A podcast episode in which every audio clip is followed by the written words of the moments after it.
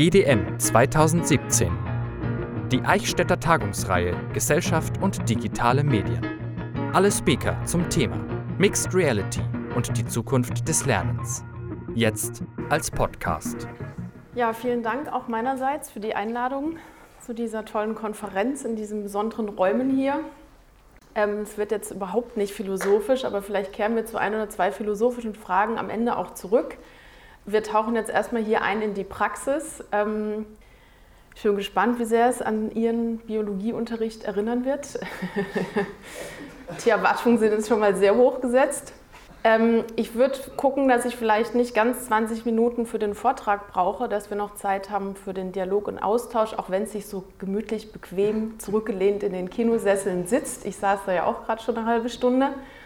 Ähm, aber ich glaube, ich fände es ganz schön, wenn wir auch in direkten Austausch kommen. Ich habe den Piloten, den wir gebaut haben, habe ich auch hier. Den können Sie nachher alle testen und selber mal die Brille aufsetzen und selber mal die Reise starten. So, was haben wir gemacht? Wir vom Cornelsen Verlag haben uns letztes Jahr mit Samsung zusammengetan und haben gesagt, lasst uns doch mal die Technik- und die Didaktik-Experten zusammenbringen und gucken, wie man unter dem Thema Virtual Reality, wie man da ein sinnvolles ähm, Lernkonzept entwickeln kann was mehr ist als nur 360-Grad-Content einfach in die Schule geben.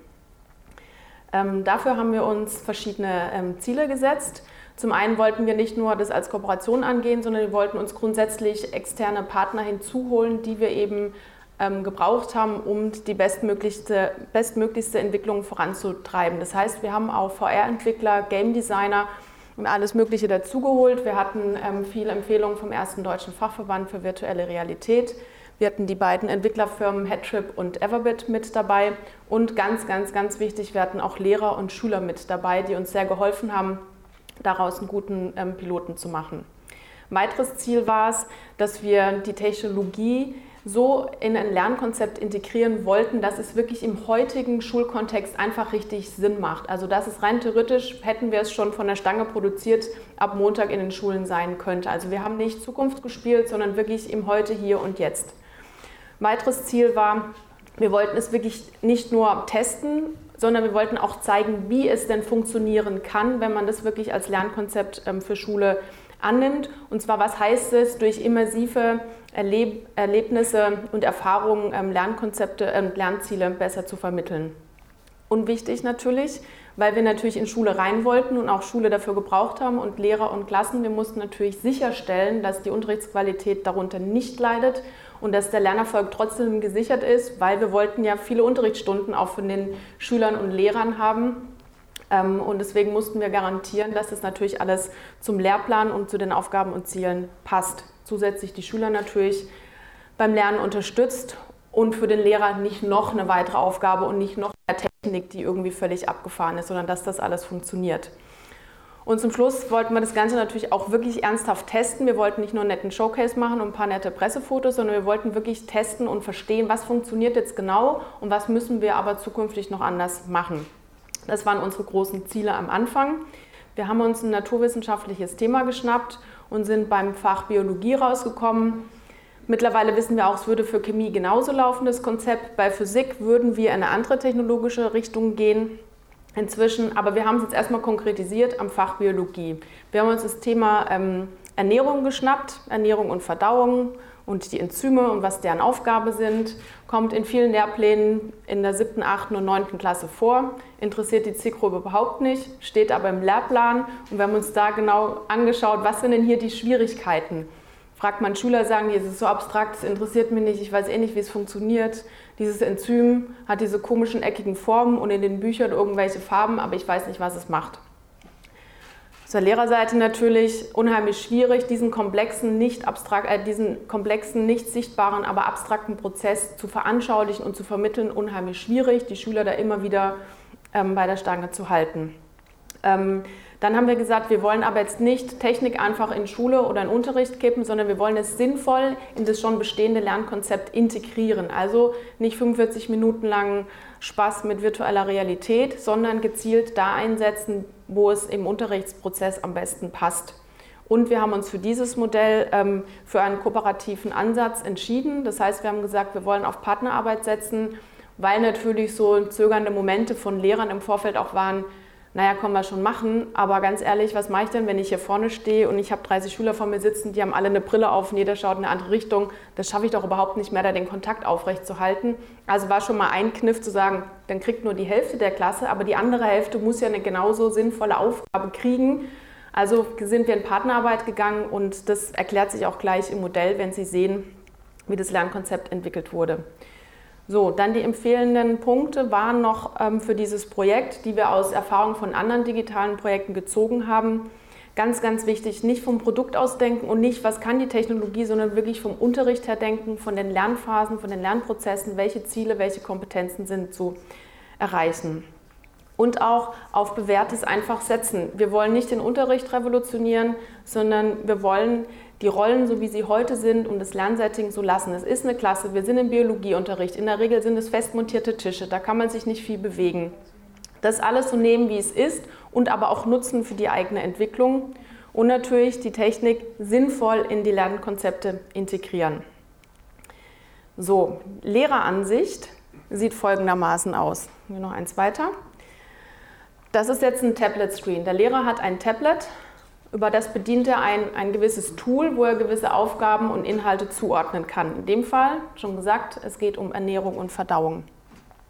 Ähm, auf der rechten Seite sehen Sie, es ist ähm, die verschiedenen Einheiten wie der Mund, die Speiseröhre, der Magen. Also hier kann der Lehrer die unterschiedlichen Einheiten auswählen und unten dran aufgelistet seine Gruppen, weil wir gesagt haben, der Lehrer soll ähm, hierfür die Sozialform Partnerarbeit wählen und immer zwei Schüler zusammensetzen. Wir haben auch in Unterrichtsstunden gemerkt, wenn der Lehrer mal gesagt hat, naja, ich packe jetzt zu dritt oder zu viert zusammen, ich mache das jetzt ein bisschen anders, als die von Cornelsen gesagt haben, ging das teilweise nicht auf, weil einfach ein oder zwei Schüler nicht aktiv in den Prozess involviert waren und dann natürlich angefangen haben, irgendwelche anderen Dinge zu machen und dann natürlich Unruhe entstanden ist.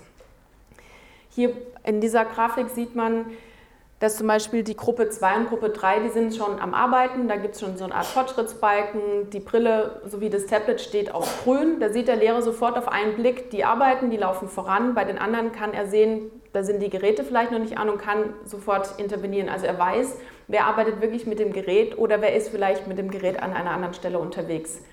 Über diese Ansicht hat der Lehrer auch die Möglichkeit, sich dazuzuschalten. Das, was hier jetzt mit Mirror gekennzeichnet ist, klicke ich bei Gruppe 2 auf Mirror, würde ich genau die Ansicht sehen, die diese Schülergruppe Nummer 2 hat, um eben zu verstehen, wo sind die beiden. Kann aber auch die ganze Klasse zum Beispiel wieder stoppen und sagen, Moment, ihr seid hier alle auf dem falschen Weg, ihr habt alle einen falschen Wert bestimmt, nehmt die Brillen runter, lasst uns das besprechen.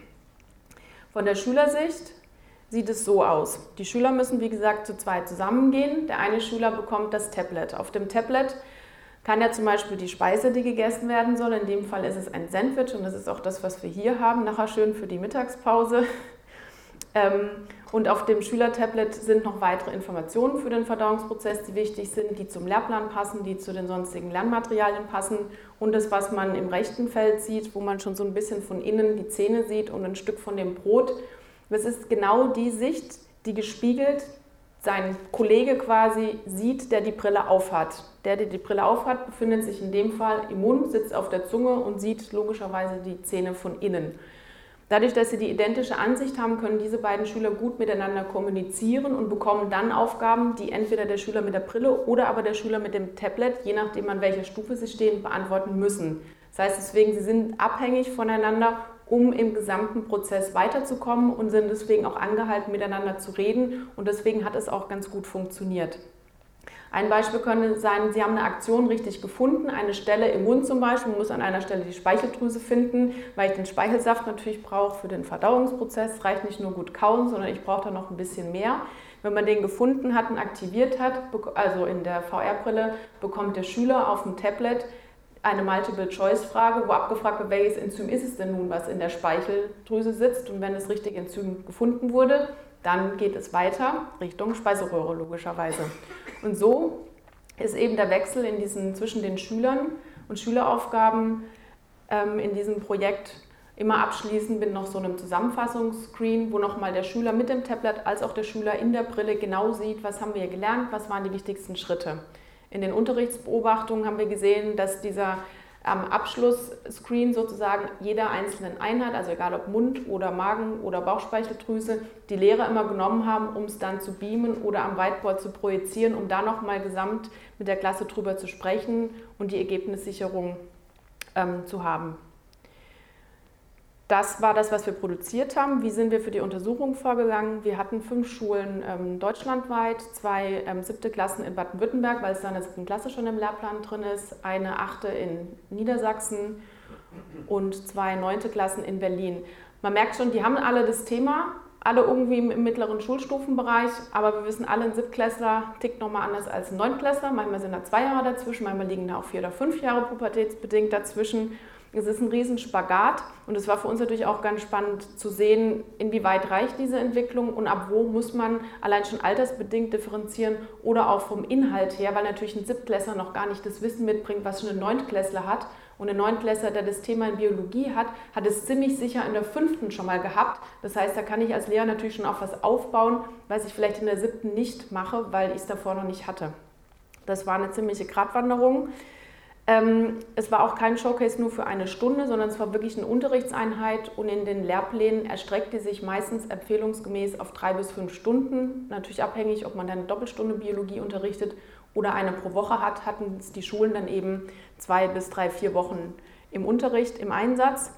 Und wir waren dann zur Unterrichtsbeobachtung vor Ort. Wir waren aber als stille Teilhabe im Unterricht und wir ähm, haben auch mit dem Lehrer vereinbart, wenn es irgendwelche technischen Schwierigkeiten gibt, inhaltliche Fragen, wir sind zwar da, aber sprechen Sie uns in den 45 Minuten nicht an. Wir wollen verstehen, was Sie machen, wie die Schüler reagieren und wir besprechen das danach in der Pause und nehmen uns dafür extra Zeit. Und es war auch schön, dass sich die Lehrer dafür Zeit genommen haben, weil im Normalfall sind wir ja auch nicht im Unterricht und springen dann ein, aber wir müssen wissen, wo ist die Technik einfach noch die zu große Hürde, wo läuft was nicht richtig gut. Dann haben wir sehr viele Interviews geführt, einzeln mit Schülern und einzeln mit Lehrern, um wirklich nochmal von der User Experience, vom ganzen Flow, vom Ablauf her, ähm, vom, vom inhaltlichen Aufbereiten, vom Schwierigkeitsgrad her, alles abgefragt, weil wir natürlich auch wissen wollten, habt ihr es jetzt so gut verstanden, weil ihr es einfach so toll fandet, mit der Brille zu arbeiten oder wisst ihr auch zwei, drei Wochen später noch, wie dieses Enzym aus dieser Bauchspeicheldrüse heißt und welche Aufgabe dieses besondere Enzym hat. Und da konnten wir schön feststellen, dass da relativ viel hängen geblieben ist und das haben auch uns die Lehrer wiedergespiegelt, wenn sie gewisse Inhalte im Unterricht später wiederholt hatten. Das Wissen aus, der, aus den VR-Stunden sozusagen, das war noch sehr präsent, was natürlich, natürlich mit der Attraktivität der Technologie zu tun hat, aber auch einfach, weil durch dieses immersive Erleben, dieses Wissen ich ganz anders aufnehmen kann und ich ganz anders ähm, transportieren kann. Deswegen Unsere Punkte, die wir als positive Erkenntnisse mit aus diesem Pilotprojekt nehmen, sind ähm, der didaktische Mehrwert, den man an verschiedenen Punkten festmachen kann. Also zum einen kann man klar sagen, es ist uns gelungen in dem Projekt, aber auch dank der Zusammenarbeit mit, mit vielen Schulen und mit vielen VR- und Designexperten die Technologie wirklich sinnvoll in eine Applikation zu integrieren, sodass Lernen funktioniert.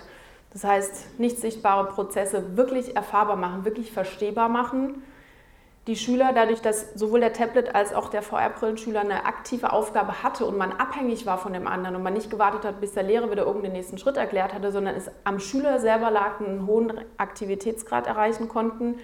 Und dadurch, dass der Lehrer immer genau gesehen hat, auf einem Screen, wo sind die einzelnen Gruppen und dann zu den Schülergruppen hingehen konnte oder andere Schüler zu irgendwas ähm, ermuntern konnte, war es auch eine relative Entlastung. Klar müssen die Geräte alle einmal eingeschaltet und hochgefahren werden. Das ist in der ersten Stunde noch aufregend, aber in der zweiten Stunde ist es schon vergessen. Da haben die Schüler schon die Geräte rausgenommen, die Smartphones schon in die Brille eingesteckt und das war eine Aktion von ein paar Sekunden. Und wenn die App nicht funktioniert, Schüler haben die Smartphones aus der Brille rausgenommen, kurz alles geschlossen, nochmal eine aufgerufen. Das war eine Aktion von zehn Sekunden, ist überhaupt nicht aufgefallen was wir gar nicht als Ziel hatten, aber was schön, ein schöner Nebeneffekt war, ist, dass wir andere Lernmaterialien auch aufgewertet haben. Also die Lehrer selber waren auch hoch motiviert, ähm, ihren Biologieunterricht entsprechend zu bestreiten. Das heißt, die haben wirklich auch diesen klassischen Torso, den auch jeder aus seiner eigenen Schulzeit kennt, rausgenommen, auf den Tisch gesetzt, den Magen rausgenommen und gesagt, so, das ist der Magen, wir wissen, der sitzt hier, wir gehen da jetzt mal rein und wir gucken das uns an, wie das ist, wenn die Magensäure aktiv wird. Overhead-Projektor spielt auch eine ganz große Rolle, auch heute noch in Schule. Da wurden dann Zeichnungen angefertigt und parallel dann neben dem Beamer noch präsentiert, was wäre denn, wenn wir ein fettiges Käsebrötchen essen würden, welches Enzym wäre dann das Relevante. Also waren tolle Unterrichtsstunden.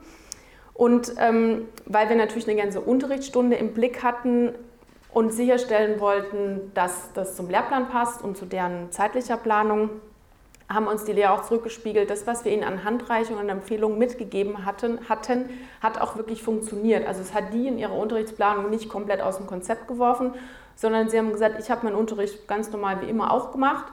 Nur wenn ich an die expliziten, komplizierten, nicht sichtbaren Stellen kam, habe ich mir die Technologie geschnappt und so war das eigentlich auch unser Ansatz.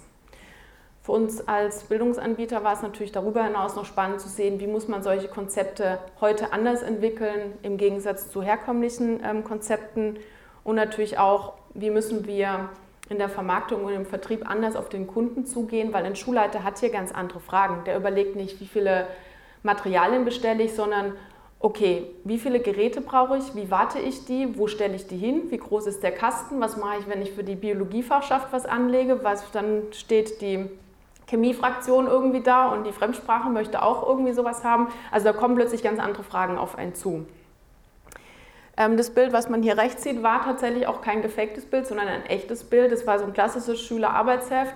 In dem Fall war es die ähm, Carbonhydratkette, die von diesem einen ähm, Enzym der Amylase gespalten wird. Und die haben das alles schön abgezeichnet in ihrem Heft, nachdem sie es in der Brille gesehen hatten und mit dem Nachbarn noch diskutiert hatten und haben so ihre Ergebnissicherung gemacht. Manche haben sich auch clevererweise einen Screenshot vom Tablet ausgemacht und haben sich dann die eigene E-Mail-Adresse gemeldet. Aber war einfach schön zu sehen, wie diese Technologie einfach ähm, einen sinnvollen Einsatz im Unterricht findet. Hier noch ähm, zwei Zitate von Schülern, es ist cool zu sehen, wie der Magensaft das Essen so zerspaltet. Heute habe ich gesehen, wie sich ein Essen fühlt, wenn es verdaut wird. Sehr emotional. Also lässt uns so anmuten, wie immersiv das Ganze war. Und auch schon fast rührend wieder, ich hätte nicht gedacht, dass ich damit so leicht den Vertrauensprozess mal verstehen werde. Also war so eine richtige Erleichterung, auch darum, super, dass wir das hingekriegt haben. Ähm, Im Gesamtüberblick nochmal ähm, über das Pilotprojekt zur Motivation. Die waren natürlich hoch, was die äh, ähm, Geräte mitbringen. Ähm, das habe ich schon mehrfach gesagt, das ist Ihnen aber allen auch klar. Ähm, aber die Motivation war auch ähm, dadurch getrieben, dass sie natürlich plötzlich ein ganz anderes Erleben hatten durch den Umgang mit dem Lernstoff, den sie nun mal behandeln müssen und dass es auch spielerische Elemente hatte in dieser Anwendung. Ich würde nicht so weit gehen und sagen, es war Gamification, aber es hatte auf jeden Fall spielerische An äh, Elemente drin, weil ich hatte ja einen Mitspieler, eine Parallelgruppe saß ja quasi einen Tisch weiter, die waren vielleicht auch schon weiter, das hat die Gruppe wieder motiviert, da nochmal zu überlegen, welches Enzym was sind und klickt noch nicht an, lass uns erst nochmal überlegen, lass uns gleich beim ersten Mal richtig beantworten, also war schon so ein, kleiner, so ein kleines Wettbewerbsfeeling da. Und natürlich die Arbeit im Team hat unheimlich bereichert, aber das ist, was Sie alle selber wissen, in Gruppenarbeiten sind die Schüler ganz anders aktiv nochmal, wie wenn man sie frontal beschallt, so wie ich sie hier jetzt gerade. ähm, mit Blick auf Unterricht, am Anfang war es natürlich laut. Das werden wir wahrscheinlich jetzt hier, weil wir es ähm, draußen aufgestellt haben, wird man das nicht so wahrnehmen können. Aber das ist egal, ob Sie das mit einer siebten Klasse machen oder ob Sie das mit Herren in Anzügen gestandenen Alters machen, ist es erstmal laut. Und diese Geräte sind da und es ist alles aufregend und spannend und plötzlich sind wieder alle acht und auch die schwäbischen Damen wären auch wieder die jungen Mädchen, weil es ist alles furchtbar aufregend, es ist wirklich witzig, wo man echt denkt, wir haben es doch jetzt alle schon ein paar Mal gesehen, aber es ist erstmal laut. Aber auch diese Lautstärke lässt auch im Unterricht wieder nach und irgendwann wird es auch tatsächlich relativ schnell gewöhnlich. Die Kooperation, die wir geplant hatten durch dieses Partnerprojekt, hat auch wirklich funktioniert. Das haben uns die Lehrer auch so bestätigt dass es nicht einen Mehraufwand für sie bedeutet hatte und was natürlich schön war mit Blick nochmal auf Unterrichtsgestaltung, das Miteinander und Nebeneinander der ganzen Medien, von Blatt, von Film, von, von Buch, von, von Selbstmitschrift, das hat alles sehr gut funktioniert und es war auch mit ein Gelingensfaktor, dass wir da zu einem erfolgreichen Ergebnis gekommen sind. Und ähm, die Partnerarbeit führt natürlich auch zu einem besonderen Verständnis, wenn ich mich mit Schülern oder wenn die Schüler sich untereinander anfangen auszutauschen. War es jetzt die Amylase oder war es das andere Enzym? Auf Lernerfolgsebene kann man nochmal sagen, virtuelle Realität kann wirklich beim Nachvollziehen von komplexen Prozessen tatsächlich helfen. Allerdings muss man dazu sagen, und das haben wir auch festgestellt, wenn es um Faktenwissen geht, um Fachbegriffe, ja, kann man diese Technologie nutzen, aber sie liefert nicht den Mehrwert.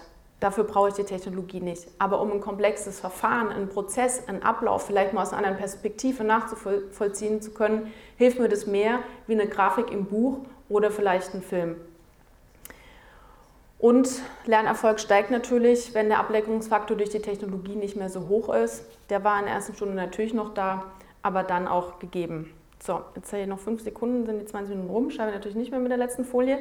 Aber hier noch schnell ein paar nette Zitate. Eins hatten wir auch gerade schon, aber ein schönes Schülerzitat ähm, war auch, am Anfang ist es erstmal neu und cool, klar. Ähm, später kann man sich aber auch auf die Inhalte konzentrieren. Fand ich schon ziemlich gut von dem Schüler, sich selbst so zu reflektieren. Das mit dem, wie sich das Magensaft fühlt, hatten wir gerade schon. Dann war eine der Fragen, war unter anderem, dass wir natürlich gefragt haben, ob man das Thema mit oder ohne Virtual Reality besser verstanden hätte.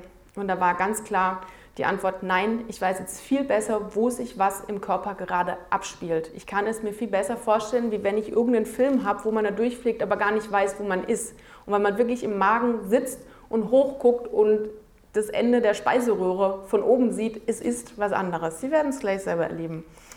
Ähm, den zweiten hatten wir auch schon. Und dann mein, mein Lieblingszitat kommt auch immer zum Schluss.